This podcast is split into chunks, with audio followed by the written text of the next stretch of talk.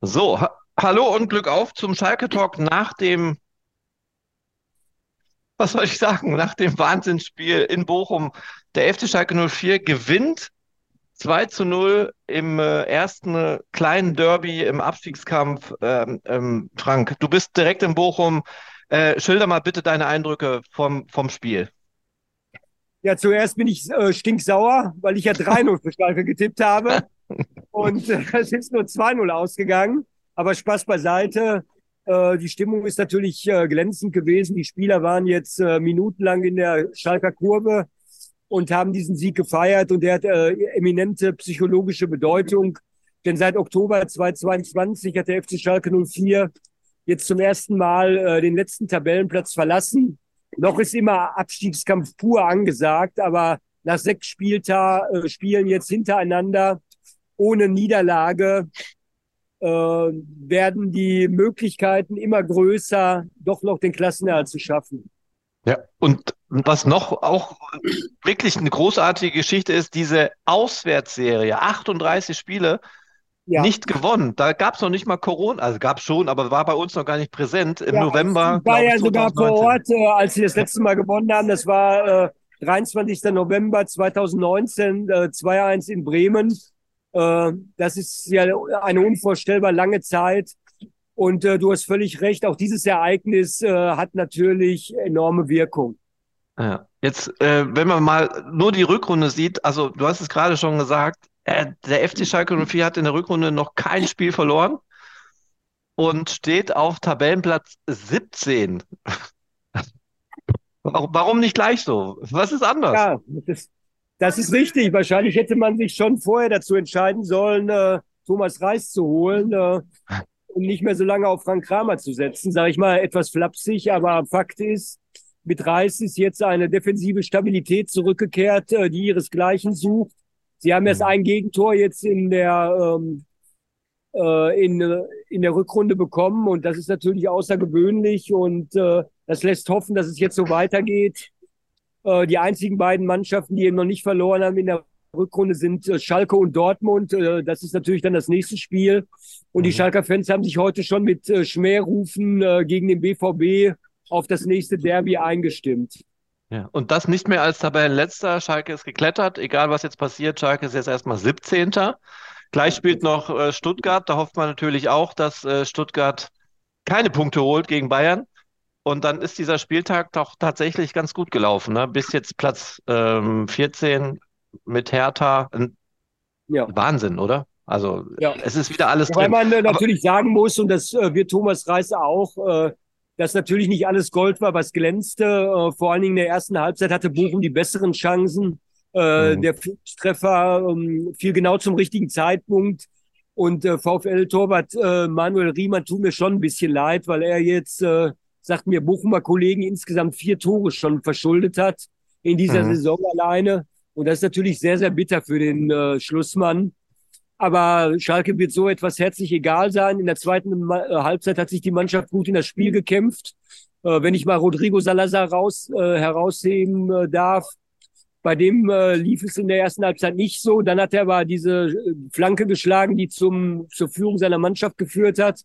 Und in der zweiten Halbzeit hat sich Salazar sozusagen in das Spiel reingekämpft und äh, hat für wesentliche Entlastung gesorgt. Hast du diese unglaubliche Szene gesehen? Eckball, Rodrigo Salazar, äh, aus der Kurve kommt ein Beutel Reis zu ihm geflogen. Hast du das gesehen? Das habe ich nicht gesehen, nein. Ja, ich kann das kurz erklären. Der Reisbeutel flog quasi vor die Füße von Rodrigo Salazar. Es war eine Ecke und das war in der 40 Minute, also kurz vor, der, vor dem Ende der ersten Halbzeit.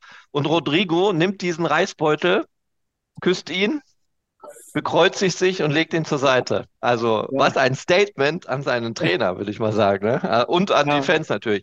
Die haben, ja. äh, die VfL-Fans haben am, äh, wie haben sie denn den Trainer empfangen? Wie war denn die Stimmung?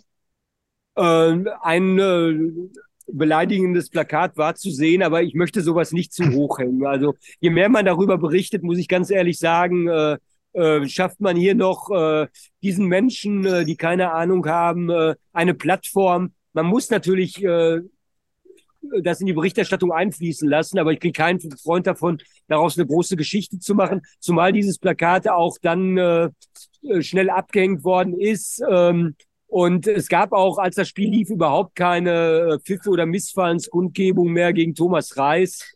Also äh, man sollte diese ganze Sache schon richtig einordnen. Ja, okay. Gut, dann gehen wir da nicht weiter drauf ein. Ähm, zweite Halbzeit hat sich Schalke definitiv ähm, die Führung verdient. Äh, hast ja selbst angesprochen, in der ersten Halbzeit war es, da lief es dann nicht so gut. Da hatte Bochum, glaube zwei gute Chancen ne? und äh, Schalke eher nicht. Ja. Und dann das, Ab das Tor von Schlotterbeck, Kevin Schlotterbeck, das äh, sollte doch mal für Spannung sprechen, aber hast du das klar gesehen, dass es abseits war? War das im Nein, Stadion deutlich gesehen. zu sehen?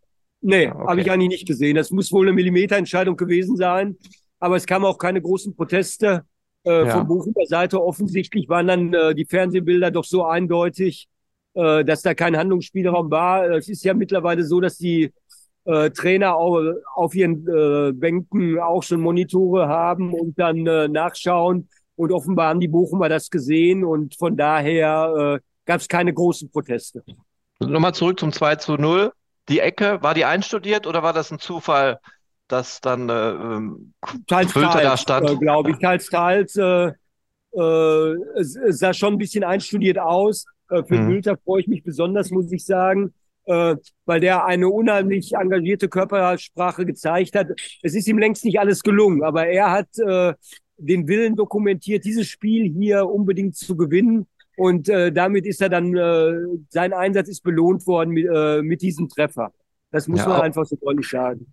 Auch äh, Tor des Monats wieder nominiert. Ne? Sein Treffer gegen Stuttgart, sein Hackentor, ist zum Tor mhm. des Monats äh, im Februar nominiert. Nur ja. wir hatten ja schon mal den Rodrigo ja, Salazar. Das Vielleicht Tor äh, würde ich sagen, das wird zum Kacktor des Monats äh, dann äh, genommen, weil äh, ja, das war schon äh, tragisch. Aber auch da war Bülter ja in der Verlosung äh, nach der Flanke von Salazar. Er hat damit mhm. für Aufregung im Strafraum gesorgt und deshalb ist der Ball dann unglücklich reingegangen. Ich würde sagen, wir lassen das jetzt mal. Du hast wahrscheinlich noch viel zu tun, Pressekonferenz genau. und allem drum und dran. Und ich will auch gar nicht über das nächste große Derby sprechen, weil das machen wir in, in der nächsten Woche in aller Ausführlichkeit. Genau. Jetzt hoffen wir erstmal, dass äh, alle friedlich nach Hause kommen, dass es da keine Auseinandersetzungen jetzt gibt, weil also, da war auch dann schon alles viel friedlich Präsenz. im Stadion. Ich, ich glaube ja. nicht, dass jetzt groß was passiert. Okay, Frank, vielen ja. Dank für deine Zeit und deine Einschätzung. Und ja, entlasse ja. dich jetzt in den weiteren Dienst. Danke dir. Danke dir.